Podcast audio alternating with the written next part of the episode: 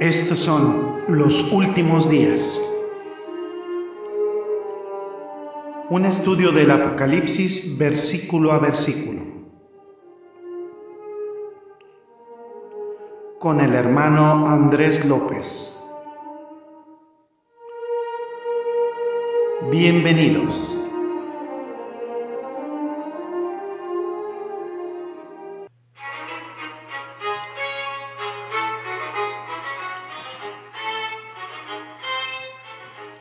¿Qué tal? Bienvenidos, amados radioescuchas, bienvenidos a este su programa, nuestro programa Los últimos días.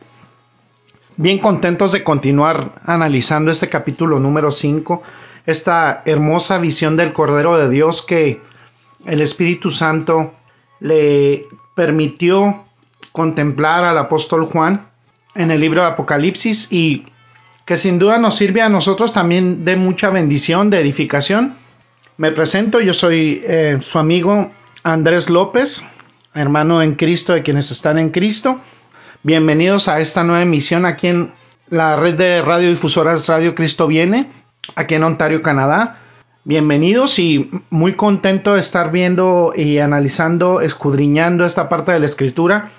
Primeramente, antes de entrar en el versículo que nos corresponde, los versículos que nos corresponden, primeramente les quiero invitar muy atentamente a que escuchen nuestros podcasts de Radio Cristo Viene en las plataformas de Anchor, de Google Podcast, de Spotify y desde hace unas semanas en YouTube. Todo esto para la gloria y la honra de Dios y indudablemente estoy convencido que es para la edificación de todos ustedes también como oyentes, amados radioescuchas. Vamos a ver el capítulo 5 de Apocalipsis, versículos 1 al 4. Dice, y vi en la mano derecha del que estaba sentado en el trono un libro escrito por dentro y por fuera, sellado con siete sellos. Y vi a un ángel fuerte que pregonaba a gran voz, ¿quién es digno de abrir el libro y desatar sus sellos? Y ninguno, ni en el cielo ni en la tierra, ni debajo de la tierra podía abrir el libro ni aun mirarlo. Y lloraba yo mucho porque no se había hallado a ninguno digno de abrir el libro, ni de leerlo, ni de mirarlo. Vamos a orar. Gracias, bendito Señor. Te damos por esta enseñanza que nos vas a dar a nuestras vidas, a nuestros corazones. Sabemos, Señor, que tu mensaje es importante, que debemos preservarlo, que debemos mantenerlo y, y difundirlo, compartirlo entre nosotros para edificarnos, Señor, porque sabemos que es importante estar en comunión contigo, Señor.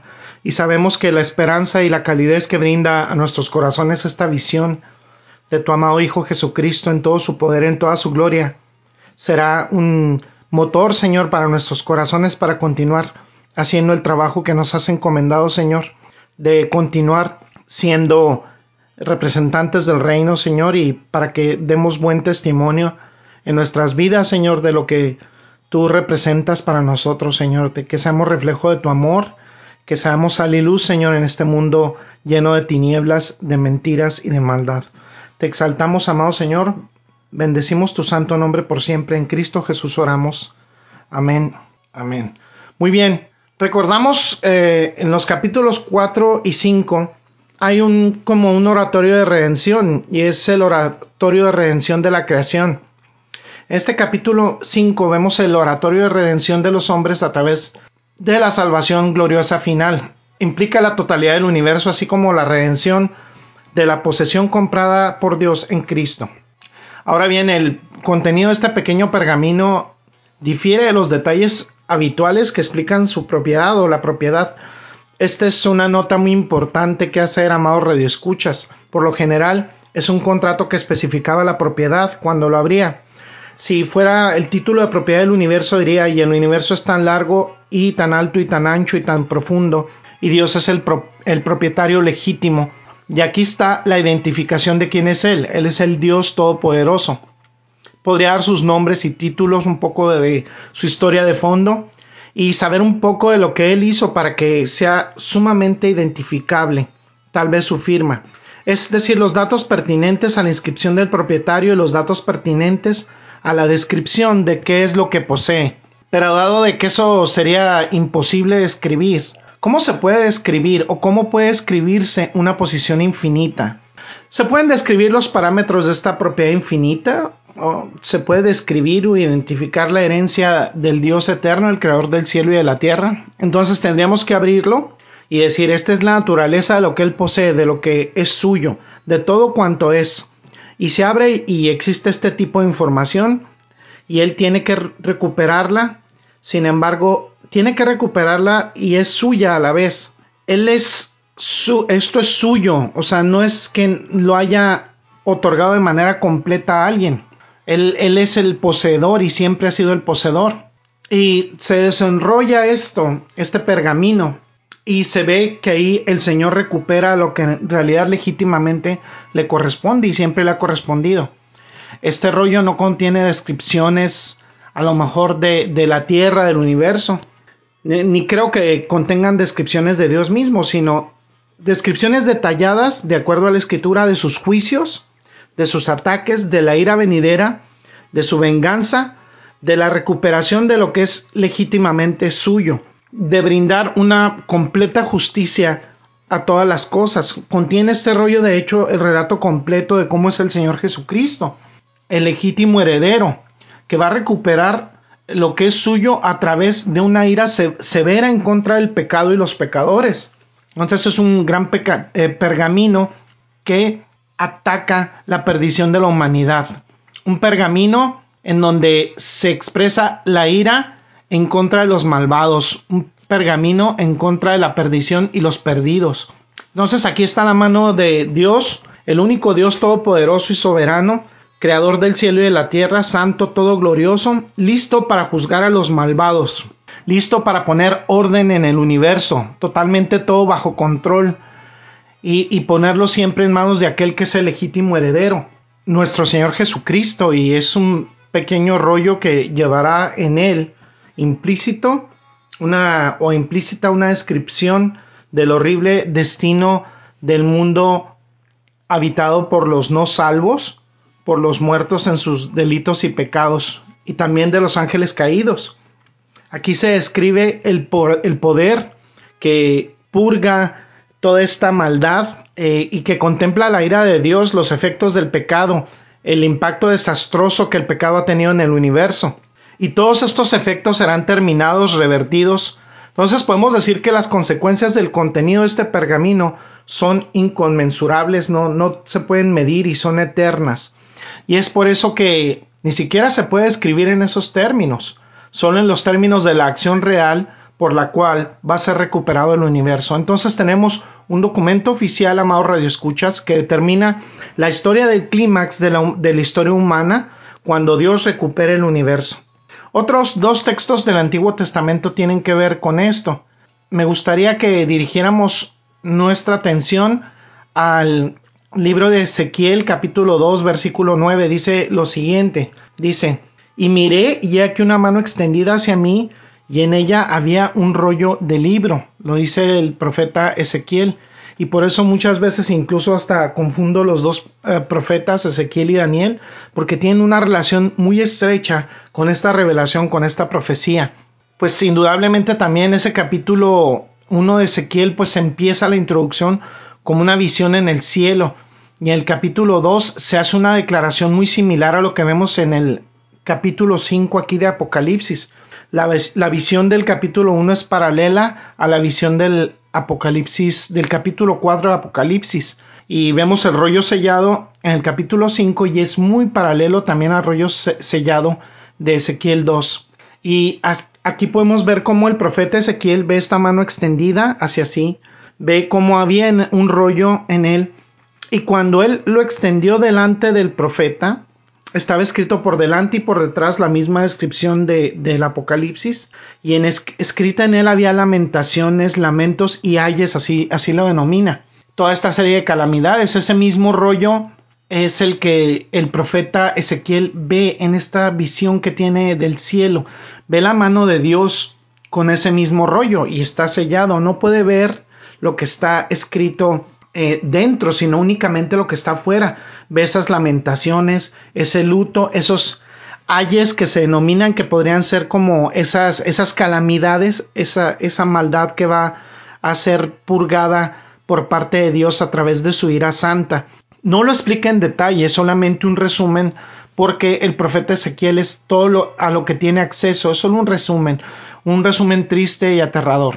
Y vamos a ver un poquito también lo que viene en el libro de Daniel capítulo 12 versículo 4. Daniel 12 4 dice, pero tú Daniel cierra las palabras y sella el libro hasta el tiempo del fin. Muchos correrán de aquí para allá y la ciencia se aumentará. Vamos aquí también, qué interesante, cómo le pide eh, Jehová al profeta Daniel que cierre esas palabras, que selle el libro que espere hasta el fin de los tiempos. Y cómo describe perfectamente, podemos decir, nuestra época. Toda esta gente atareada con sus, con sus ocupaciones normales, regulares, entre comillas, a gente pecando, desobedeciendo a Dios, dándole espalda a Dios, y sin embargo el conocimiento aumentará. La ciencia, el conocimiento, la supuesta inteligencia, sin llegar a un grado de sabiduría. Amigos, la inteligencia, amados radioescuchas, es información. La sabiduría involucra no solo información, involucra valores, involucra eh, actitudes. Entonces, esa es la diferencia entre el conocimiento, así abruptamente como lo vemos ahora, tanta información, demasiada información en todos lados, información a un nivel caótico.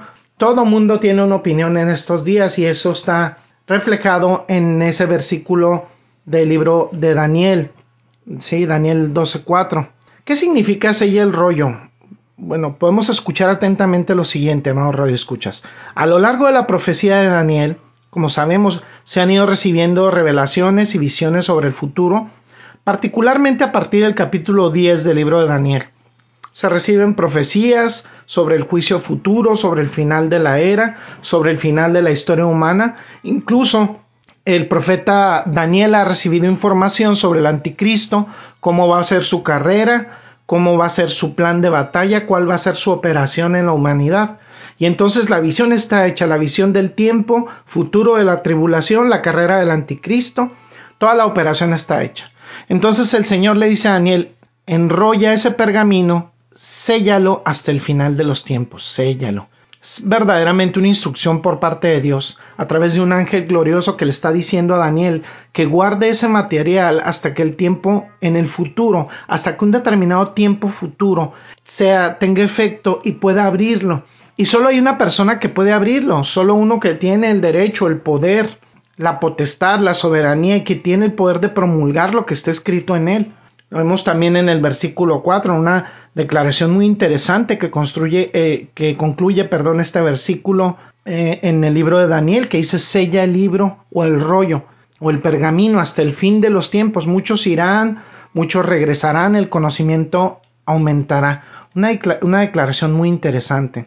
Vemos esta declaración yendo y viniendo y les, les voy a compartir algunas citas que vienen también eh, sobre esta situación de ir y venir y nos va a quedar un poco la idea más clara.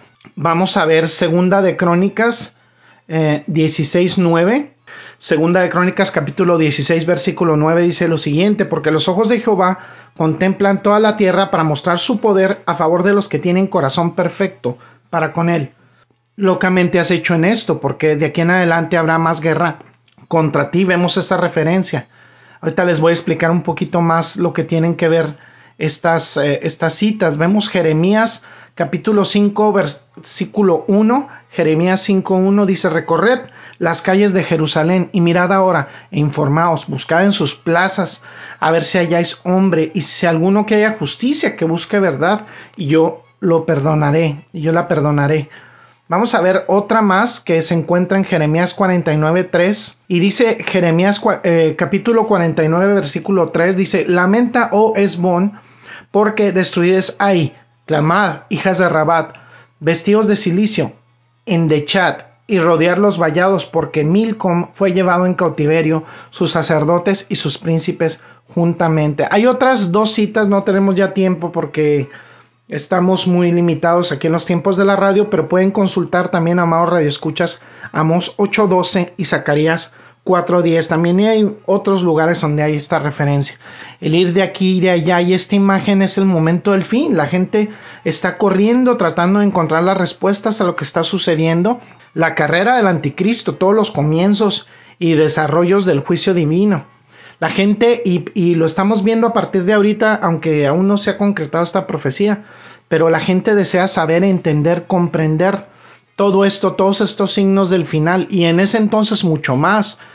Recordemos que va a haber tres años y medio de supuesta paz, armonía en todo el mundo, y vienen los tres años después de la gran tribulación, tres años y medio. Entonces la gente va a entrar en pánico, van a desear saber, entender, comprender, se, irá, se moverán de un lado a otro como eh, ratoncitos enjaulados buscando las respuestas. Y, lo dice al final del versículo 4, y el conocimiento aumentará. Lo que refieren algunos teólogos en este sentido es que el Espíritu de Dios le está diciendo a Daniel a través de un ángel glorioso que sí van a encontrar respuestas las personas que verdaderamente se vuelvan de la familia de Cristo. Algunas personas van a encontrar las respuestas, creo que va a haber personas en los últimos tiempos que comiencen, eh, cuando estos juicios tengan eh, efecto, cuando comiencen y el pergamino comience a desarrollarse, y al final de esta era la gente, como les comentaba, amado Radio Escuchas, entrará en pánico, querrán saber la verdad, van a correr a tratar de buscarlo. Y unos, algunos de ellos terminarán en la Biblia, en el libro de Daniel, otros en el Apocalipsis, algunos más, ¿por qué no en Ezequiel? Y finalmente terminarán con el Evangelio de Jesucristo. Y por eso en el Apocalipsis, en el capítulo 7, versículos 1 al 9, habla de estos 144 mil. Es interesante que, que lo leamos en el capítulo 7 de Apocalipsis versículos 1 al 9.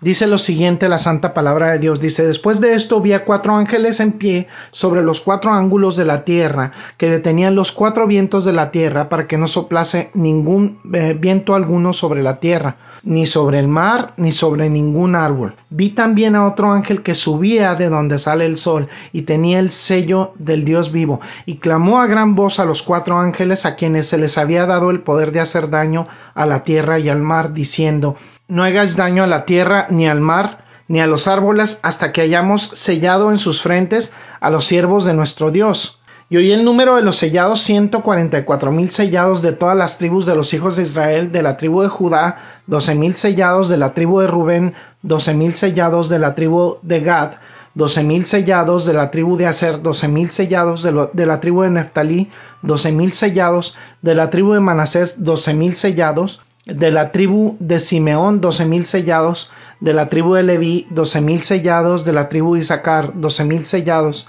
de la tribu de Zabulón, doce mil sellados, de la tribu de José, doce mil sellados, de la tribu de Benjamín, doce mil sellados. Después de esto miré, y aquí una gran multitud, la cual nadie podía contar, de todas las naciones y tribus y tiempo y pueblos y lenguas que estaban delante del trono y en la presencia del Cordero vestidos de ropas blancas y con palmas en las manos. Ahí habla del, de la innumerable cantidad de gentiles convertidos de toda lengua y tribu y pueblo y nación, junto con los 144 mil judíos que son los evangelistas de Dios. Habrá en ese tiempo un gran movimiento de salvación, sin duda alguna esta salvación de Dios a todo el mundo a medida que la gente corra de un lado a otro en confusión, a veces en pánico, en medio del juicio que se desarrolla para encontrar estas respuestas. Y la mayor cosecha de almas de cualquier periodo de la historia seguramente va a tener efecto ahí. Millones pueden acudir a las escrituras en busca de respuestas sobre lo que está ocurriendo en el mundo y el conocimiento aumentará, encontrarán las respuestas. Cuando se abre este libro, ¿cuándo se abrirá? ¿Cuándo llegará el conocimiento? Lo vemos en el capítulo 12 del libro de Daniel. Dice Daniel 12, versículo 5. Dice Daniel 12, 5. Y yo, Daniel, miré y aquí otros dos que estaban en pie el uno a este lado del río y el otro al otro lado del río.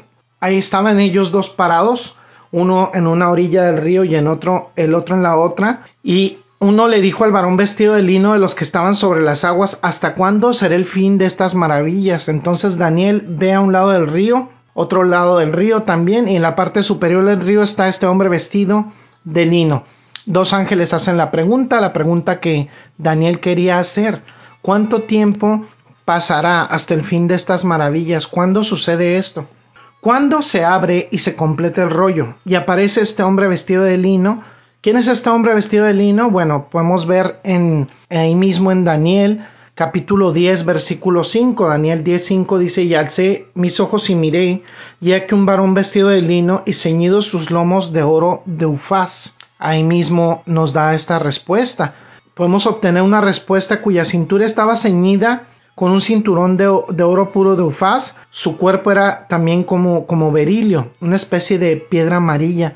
Su rostro tenía apariencia de un relámpago, sus ojos eran como antorchas encendidas, sus brazos y pies como el esplendor del bronce bruñido. ¿Se acuerdan cómo habíamos hecho esta referencia aquí en nuestro análisis del libro de Apocalipsis? Y el sonido de sus palabras como el sonido de un tumulto, como el sonido de muchas aguas. Ese es un sonido familiar, lo recordamos aquí mismo en el capítulo 1 de Apocalipsis en nuestro estudio. Y de hecho lo hace. Creo que no hay duda que aquel que está vestido de lino fino no es otro que el Señor Jesucristo en una apariencia preencarnada. Ahora bien, Daniel tuvo esa misma reacción que tuvo el apóstol Juan en el capítulo 1 del Apocalipsis. Dice el versículo 7 que Daniel vio esta visión. Eh, los hombres que estaban con él no vieron la visión. Y en ese caso no vieron, no vieron la visión. Cayó sobre ellos un gran temor y huyeron para esconderse. No vieron la visión. Pero todo el asunto los, los puso a pensar porque no podían verla. Ahora eh, no sabemos a qué estaban reaccionando, pero hubo algunos fenómenos sin duda alguna.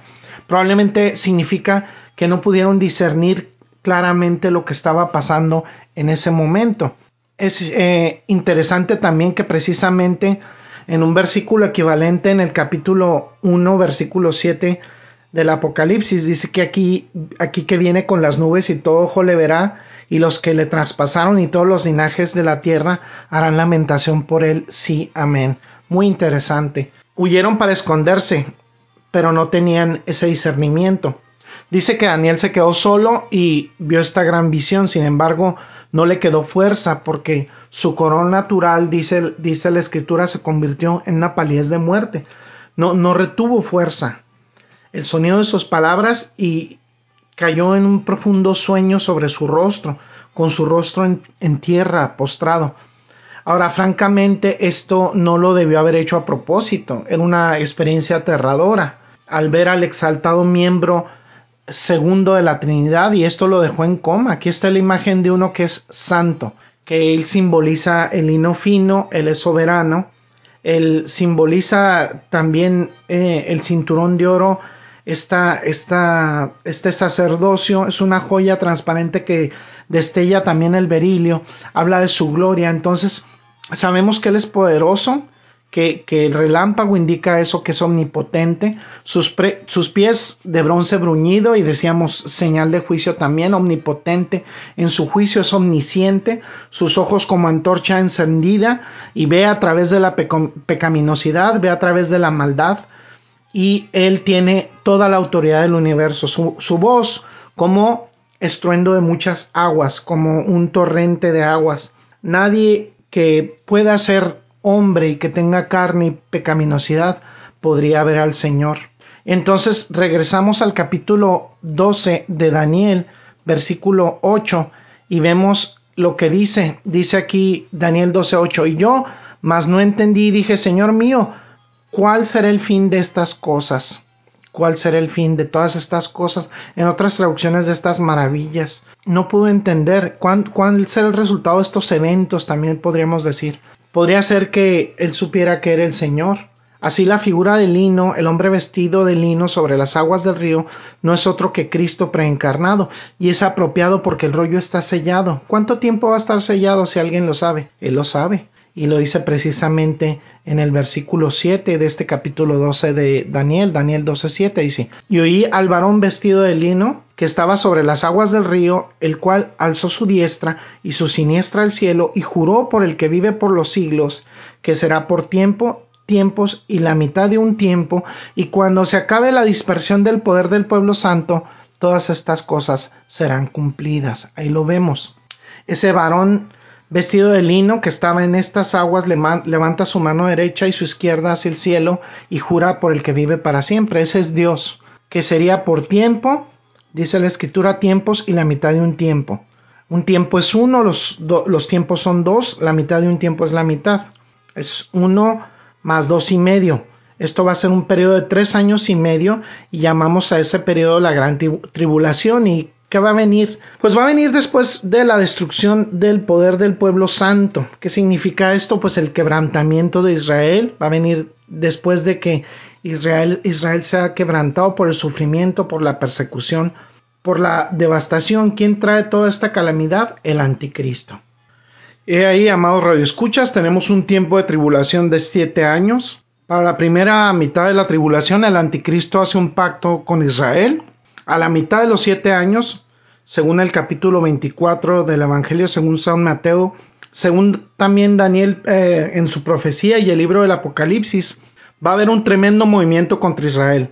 Se llama la abominación desoladora o abominación de la desolación por parte de Daniel y también está referida por parte de nuestro Señor en Mateo 24.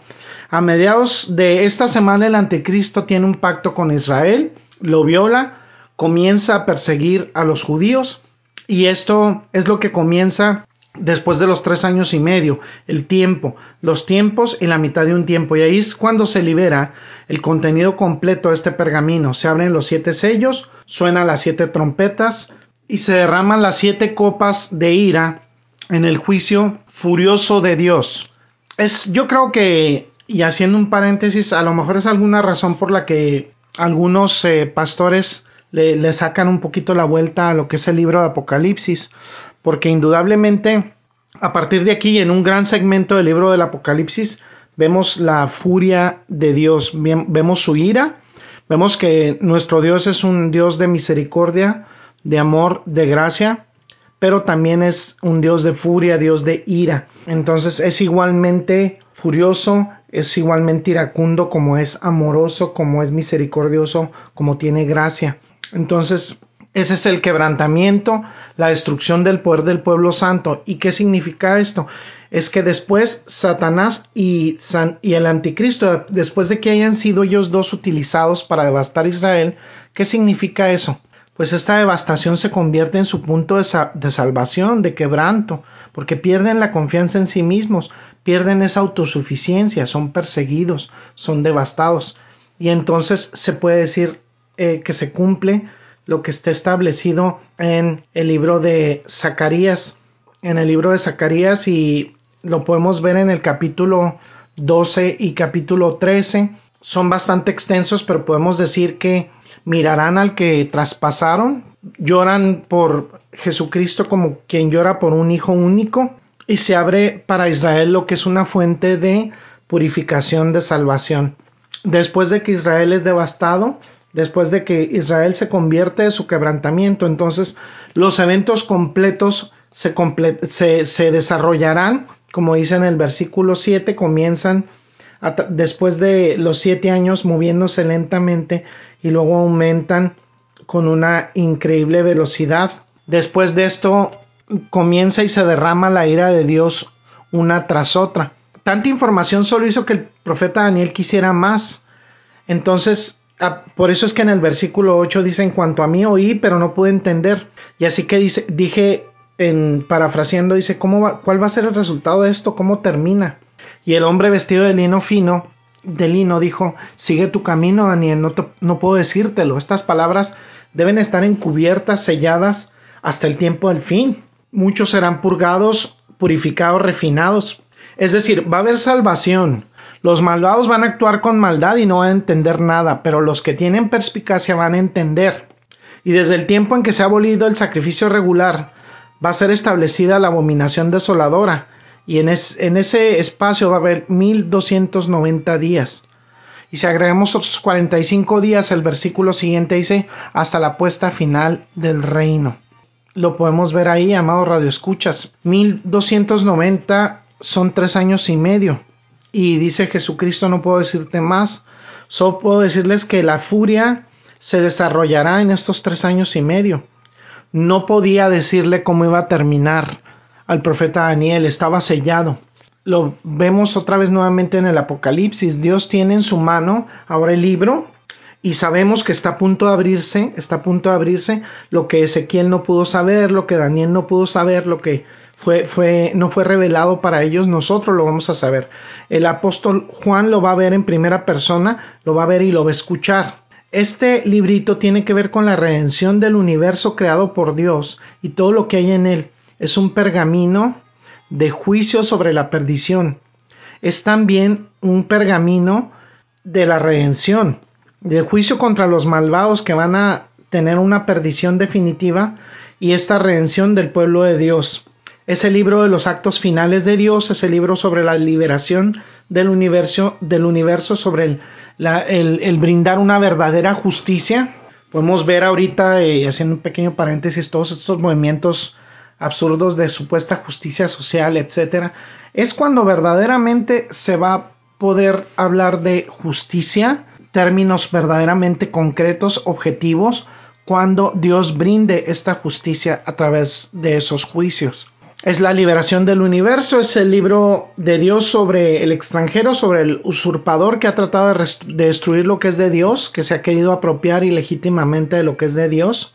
Cuenta este libro cómo serán juzgados y destruidos tanto el, usurpador como los hombres que han cooperado eh, con la maldad, con los demonios. Este libro sobre la expulsión de Satanás, la destrucción del dragón, el fin de la muerte y el pecado. Un libro, un libro glorioso sobre la redención de toda la posesión adquirida por Dios. Todo se desarrollará para nosotros, amados radioescuchas, a partir de aquí el heredero legítimo va a venir y el rollo se va a abrir. Y tenemos que recordar que el interior del rollo contiene cómo va a llegar eh, por parte de Dios este juicio. Y este juicio va a llegar porque a Satanás no le pertenece el mundo, es obvio. Dios es el único creador y redentor del universo. Él crea el universo y por tanto le pertenece a Él. Él lo redime a través de el sacrificio de su Hijo Jesucristo en la cruz del Calvario y su resurrección al tercer día, le pertenece entonces doblemente. Este es el momento que podemos eh, decir que está contemplado en el libro de Lucas capítulo 21 versículo 28 dice que enderezaos y levantad la cabeza porque vuestra redención se acerca. Entonces estamos aquí a partir de este borde del increíble movimiento de Dios. A partir de este momento es cuando Dios empieza a desatar su furia, desatar la ira santa. Para entender este capítulo tenemos que dividirlo en tres partes, la búsqueda del digno, la selección del digno y el canto del digno.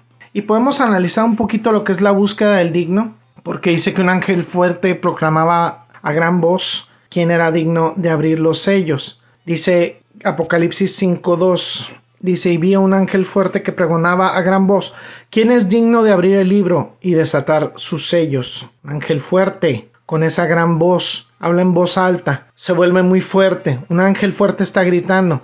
Podemos saber por qué tiene una voz penetrante que llega hasta los rincones del universo. ¿Quién es digno de venir? ¿Quién tiene el carácter innato, inherente de virtud, quién está calificado para romper esos sellos, quién es el, heredero legítimo, a quién pertenece esta herencia. Pero hay más que eso. Al final del versículo 3 dice que no solo tiene que ser, digno, sino que tiene que tener poder, tiene que tener soberanía.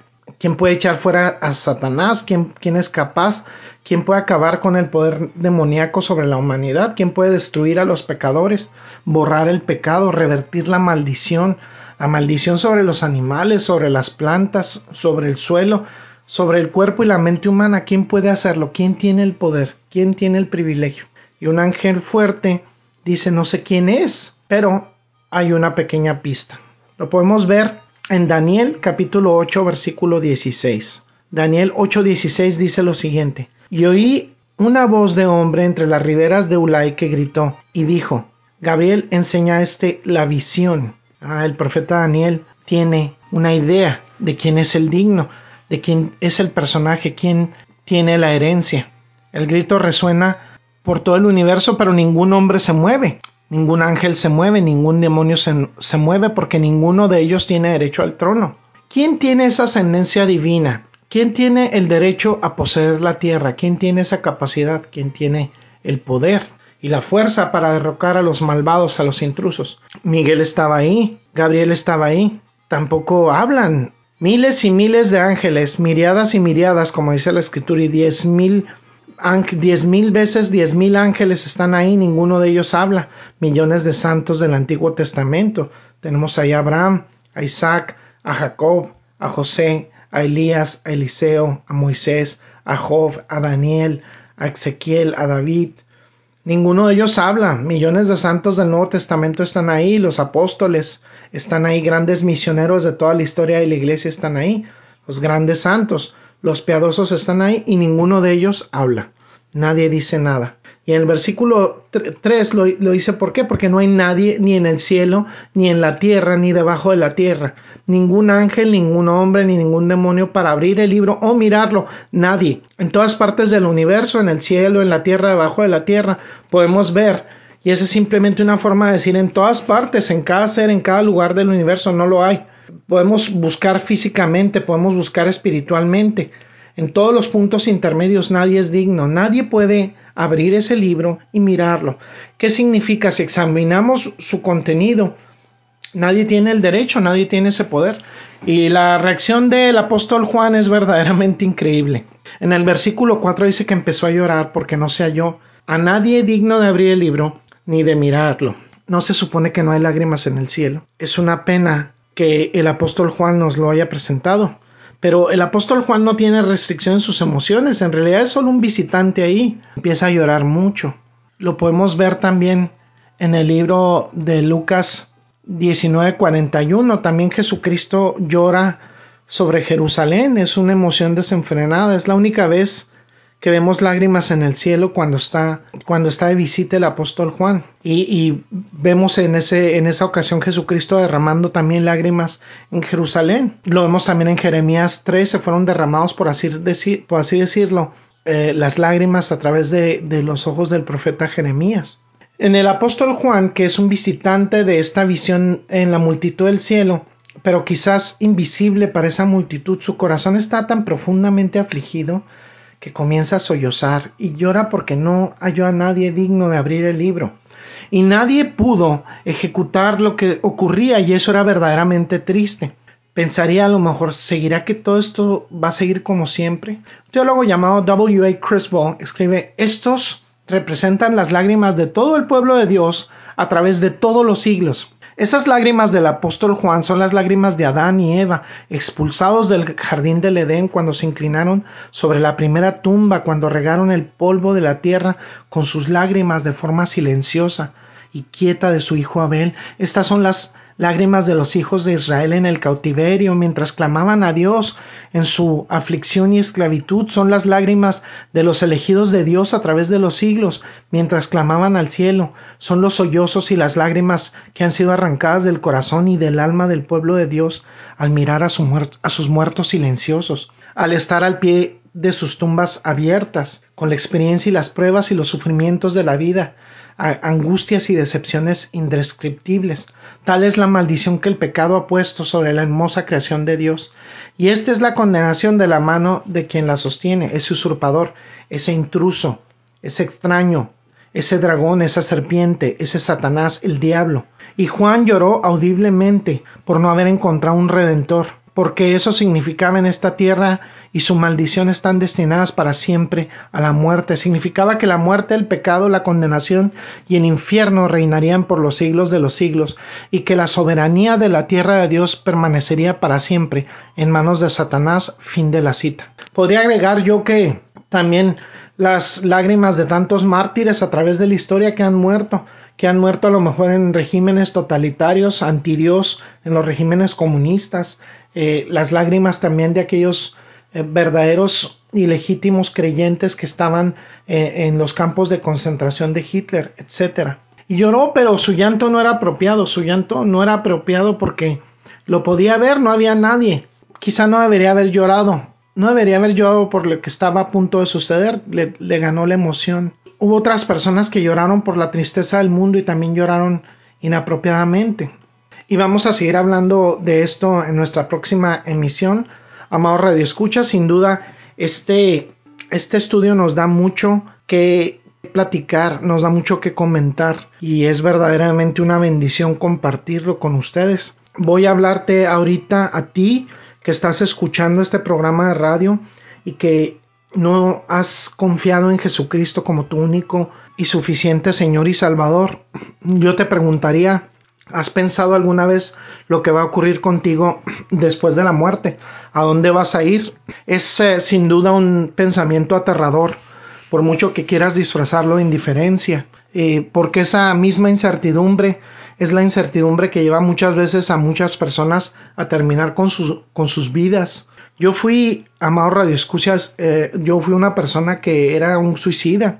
Yo intenté varias veces quitarme la vida y gracias a Dios el Señor no lo permitió. Y es que es verdaderamente terrible el hecho de que saber, de saber que día con día algo como la espada de Damocles está en nuestro, en nuestro cuello y podemos morir en cualquier momento. Y qué tristeza morir sin Dios. Si lo has pensado alguna vez, aquí tienes otra pregunta. ¿Te has sentido alguna vez asqueado de tu pecado, de tu pecaminosidad, de desobedecer a Dios? ¿Te has sentido apenado con los demás o con Dios por tus pecados, por tu maldad, por la forma en que has desobedecido a Dios? ¿Quieres a Cristo? ¿Quieres a Jesucristo? ¿Quieres a Dios? Esa sería una pregunta interesante. Si alguna de estas preguntas ha sido sí, tú puedes orar a Jesucristo, orar a Dios pidiéndole perdón, arrepintiéndote de tu forma de ser, de tu pecaminosidad, y Dios te restaurará. Dios logrará en ti un cambio de 180 grados y te dará su Espíritu Santo. Y ese Espíritu Santo te transformará eh, vas, a, vas a desear congregarte, vas a desear leer las escrituras, vas a desear bautizarte en el nombre del Padre, del Hijo y del Espíritu Santo como testimonio, testimonio perdón, abierto a, a la aceptación que has tenido de Jesucristo al recibirlo en tu corazón. Yo te invito el día de hoy a que confíes en Jesucristo, porque el día de mañana puede ser demasiado tarde, no tienes garantizado el mañana. Y no tienes garantizado el mañana por lo tanto, eh, la decisión es para tomarla hoy. Yo te invito de la manera más atenta a que el día de hoy confíes en Jesucristo como tu único y suficiente Señor y Salvador y no lo dejes para mañana, porque quienes no tomen este paso en su vida va a tener un efecto significativo en la eternidad. Van a pasar una eternidad condenados al infierno, porque ahí será el lloro y el crujir de dientes, como dice eh, Jesucristo repetidas veces en los evangelios, en los relatos del evangelio. Vamos a orar para despedir este programa. Gracias bendito Señor, te damos por este programa, por esta emisión de los últimos días. Permítenos que sea de para recapacitar, para buscar más de ti, Señor, buscar más de tu santidad. Siempre todo lo que hagamos, Señor, tengamos en cuenta que lo hagamos para tu gloria y para tu honra, Señor. Permítenos llorar esas lágrimas de, esperanza, de, de alegría, de gozo por saber que tú vienes pronto, Señor, y que vas a librarnos de toda esta maldad. En el nombre de Cristo Jesús oramos. Amén. Bendiciones entonces, amados radioescuchas, y hasta la próxima. Gracias por el placer de su sintonía. Lo esperamos en una nueva emisión de Los Últimos Días un estudio del Apocalipsis versículo a versículo. Hasta pronto y bendiciones.